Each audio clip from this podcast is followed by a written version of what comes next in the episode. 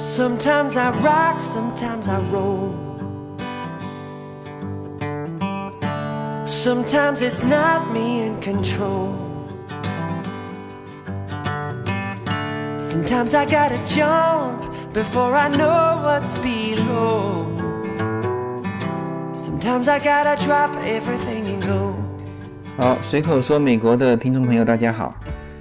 呃，最近呢，大家很多是通过我中间插播的这个公众号的信息，然后转到去关注我的公众号。那我觉得这样挺好的，就是有照片嘛。因为我的这个语音的这个节目呢，就只能提供一些音频信息。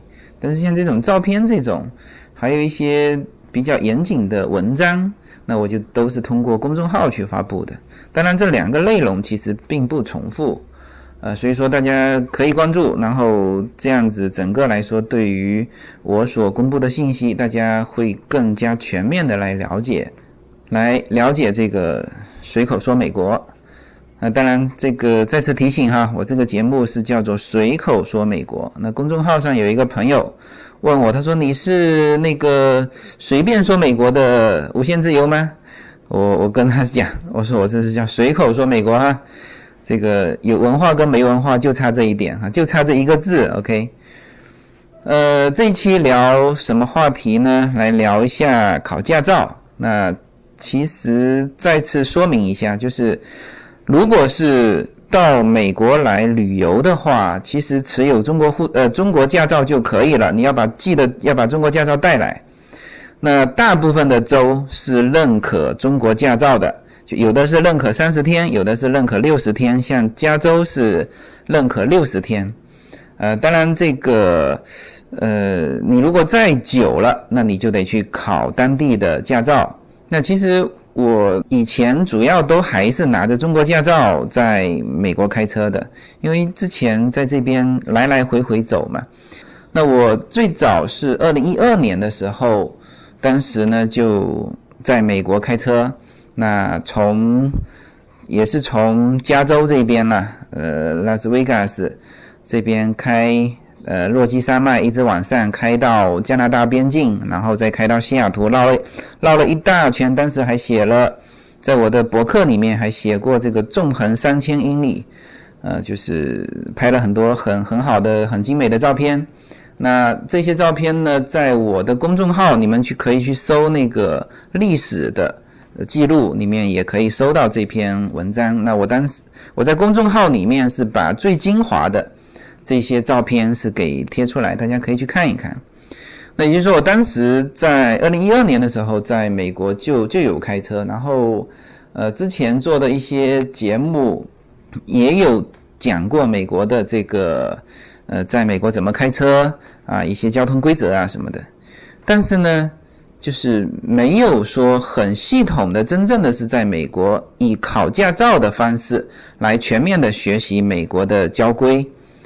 那后来就是因为你需要在这边常住嘛，那嗯肯定会超过六十天。而且呢，美国的驾照其实蛮好用的，就是它上面有你所有的信息啊，这个 social number 的号码呀，还有你的名字啊，个人的信息。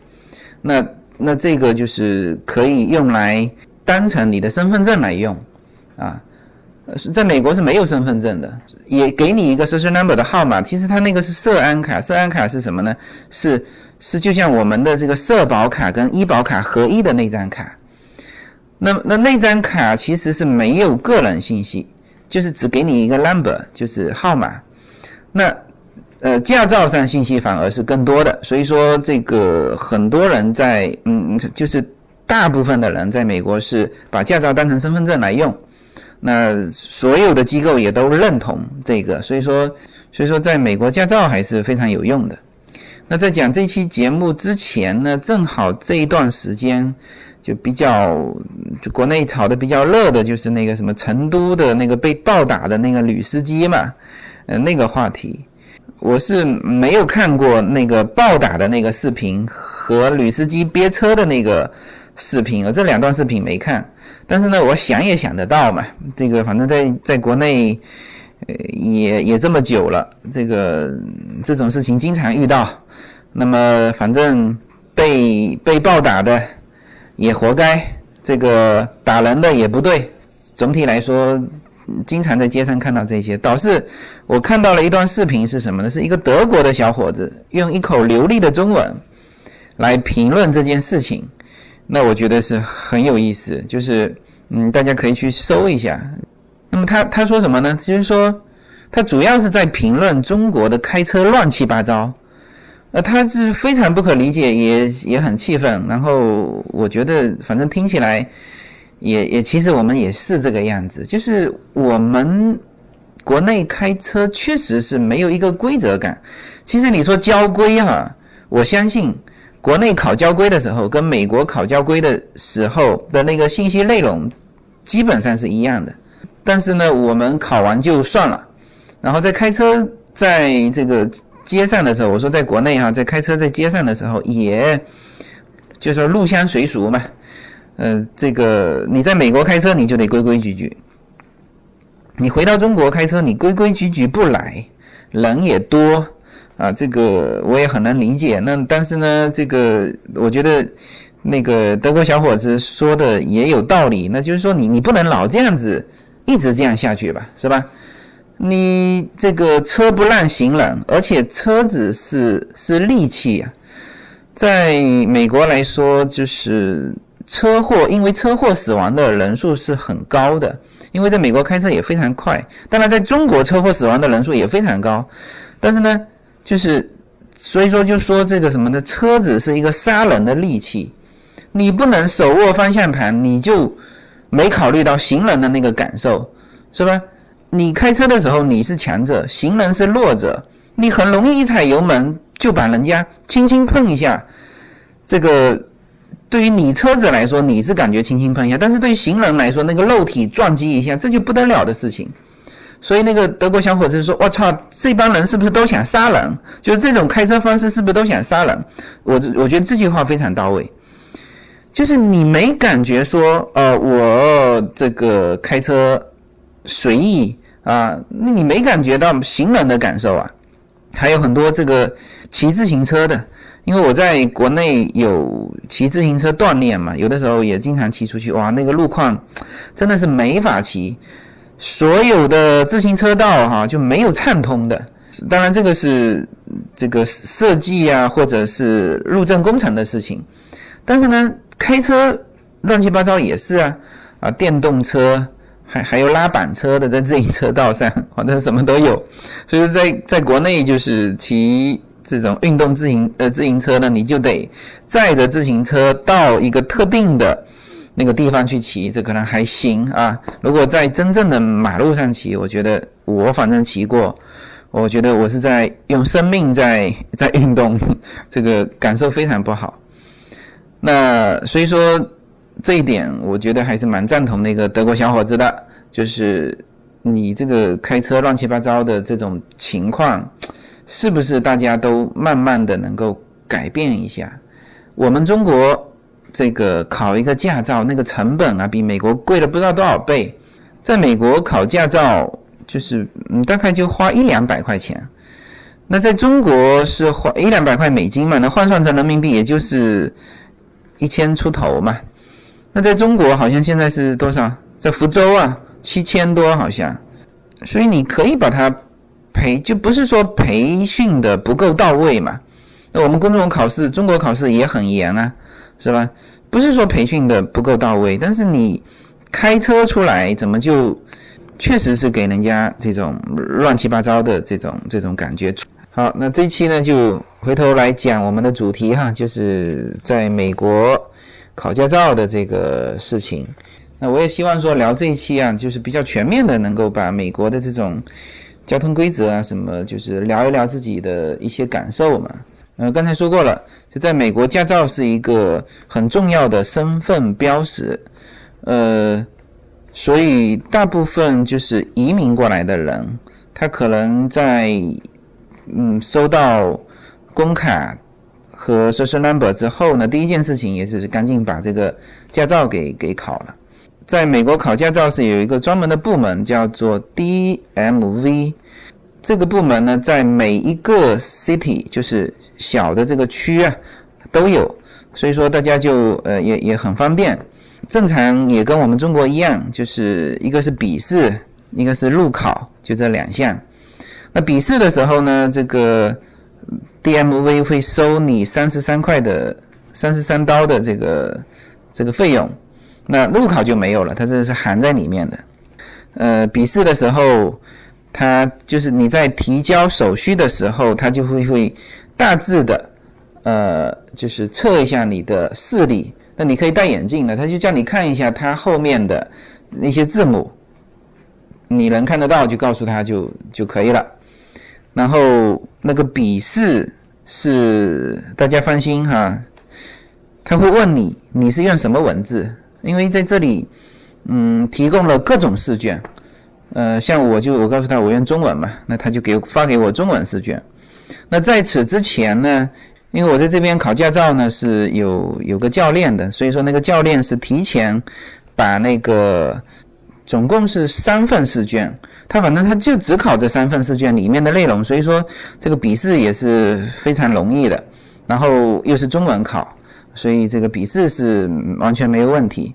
笔试的内容呢，就是，呃，我我觉得它笔试的内容就是说实操性会更强，因为我我在我在中国是我在中国是九几年就拿到驾照了，所以那个中国的考试内容我肯定是忘记了，但是，呃，所以说也没办法说进行比较，这个有什么交规上的差距，但是美国的这个。交规的笔试的内容和更多的是一些法律性的，就是说你，比如说你能，你不能够把小孩单独留在车子里，啊，或者是你不能在车里吸烟。当你有呃车里面有什么十六岁以下小孩的时候，啊，你是不不可以吸烟的，啊。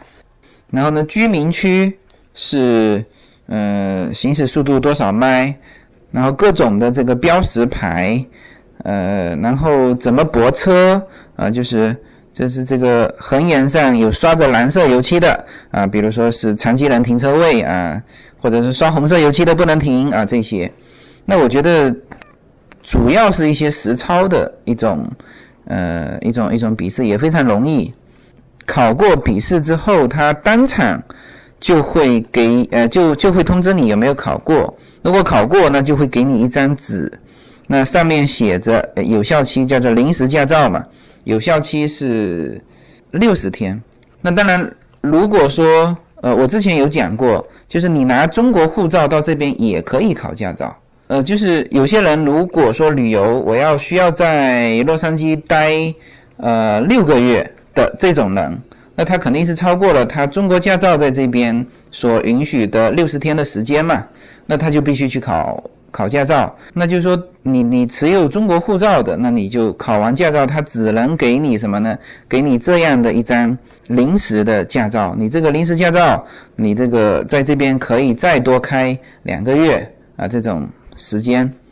那只有持有什么呢？持有美国的绿卡或者是公民的身份的，那就是他在二十五个工作日之后呢，会把正规的。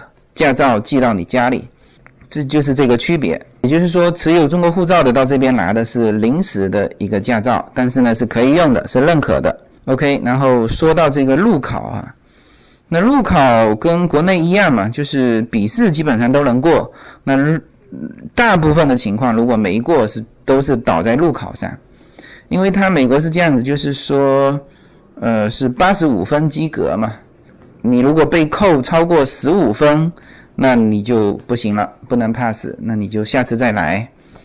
嗯，所以这个路考是难度最高的，因为他被扣的，因为很多人就不不注意的情况下就被扣了十五分，还是蛮严的。那这里面就是我要说一下跟中国的一些一些不同吧，或者说我们中国来的老司机。比较容易犯的一些错误。没有什么能够阻挡你对自由的向往。随口说美国的朋友们，大家好。嗯，现在呢，大家还可以通过关注我的公众号来看更多的内容。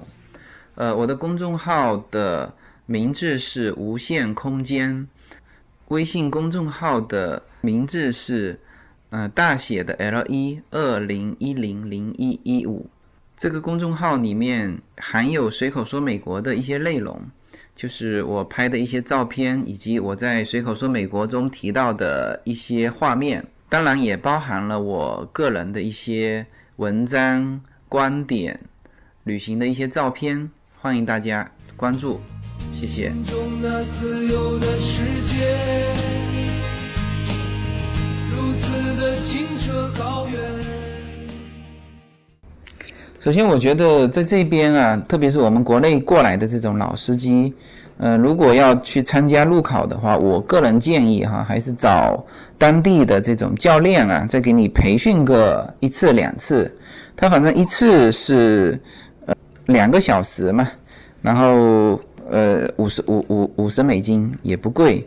那我是觉得这个还是有必要的。你虽然说像像我我当时也是，我在国内开车，我开了多少年了？我开了快二十年的车了。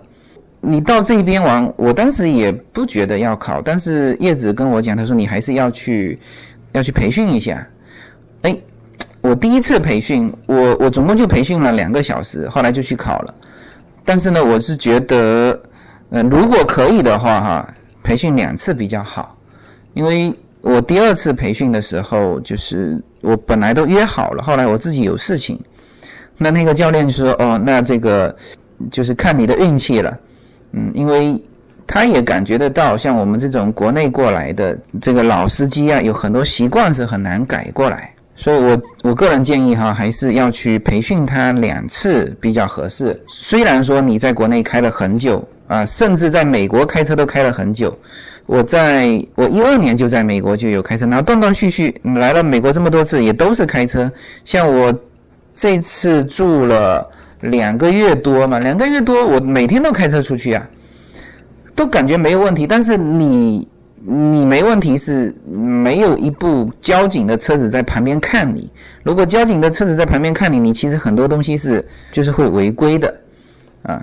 所以还是要去培训一下。那么我们国内过来的老司机呢，会经常犯的一些毛病是什么呢？就是跟国内比较不同的。我当时是分数被扣的比较多的，嗯，一个是头部动作没有没有做出来，但是我想这个我估计国内考试的时候也有要求到哈。那我是这个分数被扣了很多，就是你在变道的时候，你除了看后视镜，还要回头看你后面的这个位置旁边的这个位置有没有车子，因为这个这个地方是盲区嘛。那那还有就过十字路口的时候，头要扫一下，就是我们正常都是用用目光扫一下就算了。那那他要求你头部动作要做出来，那这个我我是被扣了非常多的分数。然后呢，那跟国内还有一点不一样的是什么？就是他这边就是过十字路口。呃，或者说任何一个 stop，就是关于 stop 的这个话题，我我在我的就在美国怎么开车有一期里面讲过了，讲得很清楚了，就不在这里展开说 stop 的问题。就是，然后呢，你在那个 stop 的时候，你启动的时候，无论是在 stop 还是在十字路口，就是交通灯前面，你启动的时候，美国的这个启动要求你非常快，在。在国内就没有，就是说我启动的时候慢慢启动，因为这个时候交通灯变化的时候，在国内的情况还很复杂呀，还有行人在这这前面在这穿来穿去的，是不是？你就不敢加油门冲出去。而在美国，你如果是在交通灯前面，你变绿灯的时候，这个时候一定是没有行人的，就是它的这个它旁边也有交通灯嘛，它一定是绿呃红灯嘛，它就不能走。所以说你你要快速通过。就是要加油门，呼冲出去那种，拐弯拐拐出去，那这种他就我就慢慢来嘛，慢慢来呢，他就觉得你反应太慢。他后来那个考官就跟我讲，你反应太慢啊！我那个考官还是一个华人哈，他里面我不知道有多少个考官，但是有其中一位是华人，正好是轮到我。我的那个教练呢，跟那个华人还是认识的，那所以他有特别说了一句，他说：“那你是这个要英文啊，还是听英文啊，还是听中文？”我说：“哎呀，我说你最好说中文。”那 那所以说这那个那个那个考官他其实中文也不是很好，但是那几个词是会讲的，所以他他都跟我讲，他说你反应太慢。其实这个在我们国内是很正常的，就是你过十字路口的时候，当然要缓慢走了，但是他这边就要求你要非常快的能够通过，啊，包括包括右拐也是。那但是我还有一个地方是，呃，也被扣了很很重的分数，就是什么呢？就是在交通灯前面左转的时候，呃，我们我们是左转要让直行嘛，那那这一点。我估计在国内考驾照的时候，就是你你开可以随便开，那国内开车我知道嘛，随快随走嘛，是吧？这个这个叫做狭路相逢勇者胜嘛，你敢打方向盘过去，那直行的就不敢过来。那在这边开车不行，就是你一定是要让直行的车。那直行的车很多的时候怎么办呢？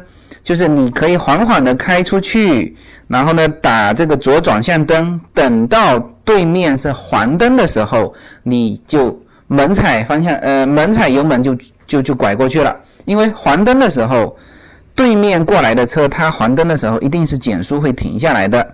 当然，这种是难度比较高的了。那正常情况下，它的一个绿灯呢，会让呃，基本上会把这个直行的车全部放空，然后呢，你这个时候还是绿灯，你就可以左拐过去。但是呢，有一些主要的路口。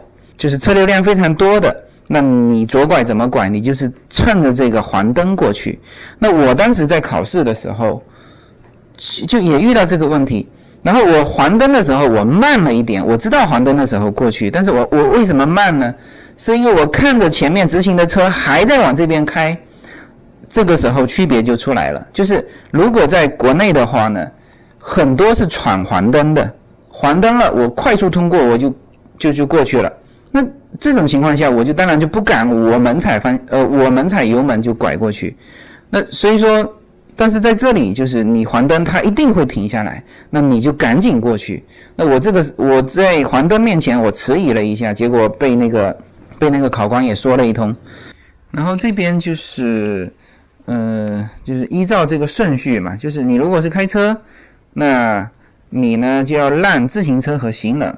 那你如果骑自行车，你要让行人，那反正行人是，嗯，所有的交通工具都是要让的，就是这个是开车的第一原则啊，你要让行人，就是无论是在什么情况下，虽然说在十字路口的时候你有交通灯指挥，但是呢，一旦说比如说行人出现出现什么他违规的问题，但是你也得让他，这个在考试的时候就有考到，就是说。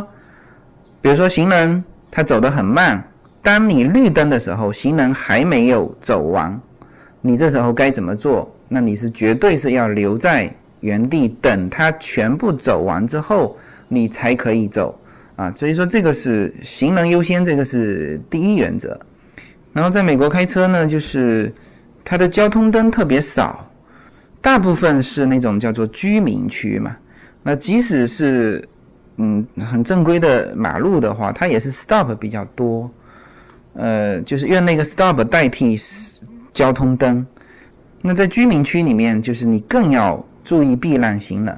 呃，在没有交通灯的情况下，你更要注意避让行人，因为这个时候行人是随时可以走的，他也没有灯嘛，他随时可以走。那你要更要注意避让行人。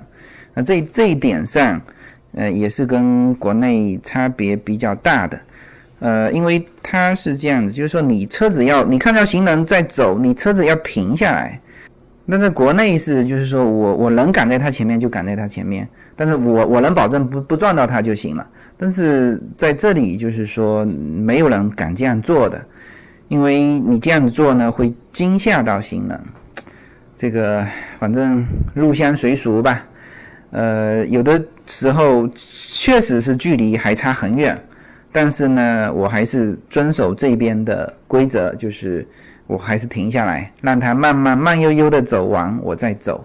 所以说这这边开车就是性格，你 你绝对不能着急，呃，慢悠悠的性格呢，在这里要磨练一下。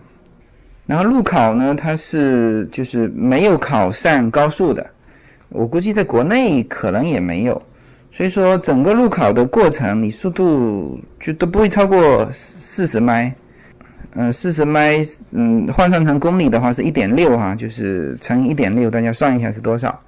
所以说速度都不快，但是因为我人在洛杉矶嘛，所以说要说一下洛杉矶的这个高速公路，呃，应该说。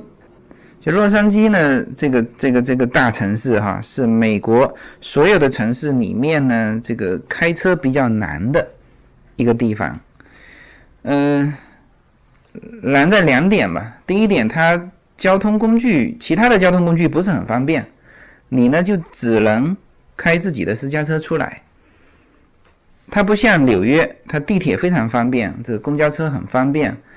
呃，在 L A 的话，因为它太大了，它的地铁也有，但是呢没法覆盖；它的公交车也有，但是呢一次要等等上你一个小时啊，所以说大部分的人都是自己开车出门，呃，这个是一个难的。第二呢，就是美国的那个呃洛杉矶的高速公路，是我见过的，我在美国也开了好几个城市，就是洛杉矶的高速公路是我见过的是最大最快的。也就是叫万马奔腾啊，呃，就是单向十个车道都有，就是进那个，就是从从外地进到洛杉矶的时候的那个，就单向十个车道，就两边二十个车道，然后车速又非常快，然后有些路口你就得提前的一个一个一一个一个道拐过来，你想想看，十个车道，你如果从最左边的那个车道拐拐过来，你这里面提早多少公里？来拐这个，来来来来这个变道。我当时在旧金山的一个同学嘛，然后他老婆就当时跟我讲，他因为我们那时候是从旧金山到洛杉矶开车过来，而且他知道我们是第一次开车过来，他就跟我跟我讲到这个洛杉矶的高速公路的时候，我看他脸色都变了那种，因为他当然是一个女士，女士开车就本来就。因为在旧金山嘛，其实旧金山开车也不容易啊。旧金山的那个高高低低啊，它那个斜坡非常高，但是呢，它旧金山就是没有那么大的高速路嘛，飞位就是车速不是那么快。然后他就跟我们讲，他第一次开车开到洛杉矶的时候，就是确实是那种吓尿了那种那种感觉，因为车速太快，车子太多，那个。而且这个车道又多啊，那提前变道啊，要你就等于是开车难度变得加大非常多嘛。那还好当时他有提醒，那我们后来第一次进，确实是进洛杉矶的时候，也是被那个双向二十个车道给给吓到了，而且车速非常快。那这个是嗯，洛杉矶，因为你讲到洛杉矶，那就不得不讲到。洛杉矶的这个高速路啊，这个以及洛杉矶的这个私家车的普普遍程度，在这边，嗯，每个家门口都摆着两到三辆车，有的四辆车，嗯，就是每个成年人必须有一部车，否则你就不要出门了。这个就是洛杉矶才有的，那在纽约或者在其他城市可能没有洛杉矶这么严重哈。然后最后再聊一个话题哈，我最近在微信圈里面呢，经常看到写美国的自由与不自由，我觉得这个观点是很对的。呃，我就不展开其他的自由与不自由了，我只讲什么呢？只讲交通规则的这个自由与不自由。呃，我们在美国开车的时候。我在国内带过来的习惯是什么呢？就是在所有的十字路口，我都有减速的这个习惯。就哪怕我是绿灯，我也有把自己这个这个踩刹车，把这个车速减下来的习惯。为什么呢？因为就是在国内，有些人有些车子可能不守规则，就是他冷不丁的从旁边冒出来，那我可不得先把车速减下来，才不至于出现事故，是吧？这都是我们国内老司机过来的一个习惯。那在美国是这样子，就是说，当你是绿灯的时候，就是你过所有的交通路口，你都很明确自己的职责，就是比如说有红绿灯，OK，红灯停，绿灯走，是吧？或者说我前面是绿灯的时候，我就是可以正常速度通过。你这个时候如果去踩刹车，教练会告呃考官会告诉你，你这是没有必要的行为。这在国内就是有必要吗？但是在这边就是没有必要。为什么呢？因为你你十字路口你是绿灯的时候，旁边一定是红灯，没有车子敢闯红灯，所以你就放心大胆的呃开过去。这种是什么呢？就是说没有万一的。你你比如说，我们减速，当然不是说国内的车子都闯红灯，但是你万一有有人闯红灯怎么办？我们是不是减速，或者行人闯过来，是吧？但是在美国，它就是这样子，它用了就是你对面车辆的不自由来保障了你的自由啊，就保障了你的通畅，就是你是绿灯的时候，行人一定是红灯。车子一定是红灯，你就放心大胆的开过去吧，啊，这个是交通路口。那到了那个嗯普通的路口，就是有就是没有交通灯的路口，它是有 stop，那就你就按照规则来。如果你前面是 stop，你的呃你的横向是没有 stop，那你一定是要等到你的两边的车子都走完了，你开过去。如果你是四向 stop。那就是谁先到谁先走，就是没有人说啊，我后到我敢先走，就没有。所以说这个时候呢，他用这种东西来保证了你的通畅。那么反过来再说，就是如果谁违反了规则怎么办？那就是重罚，他罚的非常非常重，他小小的事情都罚的很重，用这个东西来保证了。大部分、绝大部分的人，或者说百分之九十九的点九的人，他不出现这种违规的事情。那么我们其实到美国，单单交通被罚了三次了。啊，第一次当然是很早的时候了，也是超速，呃，还是在那个西部的，就是洛基山脉那条旅游的时候被罚了一次，罚了三百多刀。那是第一次就罚了这么重，第二次是叶子在机场的时候打电话，第三次是叶子在在附近的一个区超速。那么其实这三个呢，就是都对于对于违规行为都不是非常严重。超速，我们第一次跟第三次的违规超速其实都没有超速多少，就是比如说他标二十五，我们开到三十五。啊，然后就被警车就给盯上了，然后就就开了罚单。特别是第三次，叶子说他觉得他没有超过，没有超速，但是呢，警车说他有超速，所以说他第三次这一次呢还，而且罚的很重，知道吗？罚三百多刀，罚的很重，所以说他还行政复议了。当然，关于这件事情呢，回头反正讲到美国的法律和法院啊这些的时候，我觉得可以把他这件事情再展开来，当成一个谈资嘛，来聊一聊这件事情也蛮好玩的。就是美国的这个法院啊，这种怎么怎么规避啊，你怎么打擦边球啊，什么什么，你你可以争取什么样的减减免这个这个罚单的这个都这都可以的，有商量的，知道吧？嗯。但是这期反正就不展开，所以说就是罚的非常重啊。那你如果是闯红灯，那可就是刑事犯罪了。那这个之前不是有一篇文章说，有一个幼儿园的小孩，因由于他父亲呃闯红灯嘛，呃可能是比较严重的闯红灯吧。他整个父亲的家庭的信用就，呃，就因为他上传到他的那个会影响到他的这个信用评级嘛，好像他小孩被呃幼儿园给辞退了，有这么有这么样的一篇文章。当然，这种事情各个美国的各个州、各个地区的立法不一样，那这个事情，如果说在我们这个区可能没有那么严重啊，但是我知道美国的这个立法精神呢，它就是重罚，你没发现归你没发现啊。我其实在这边也不小心闯过一次红灯，我自己也大惊失色，但是没被抓到也就算了。所以说，美国这个社会呢，其实，嗯，从某种程度上来说，它是不如中国自由的。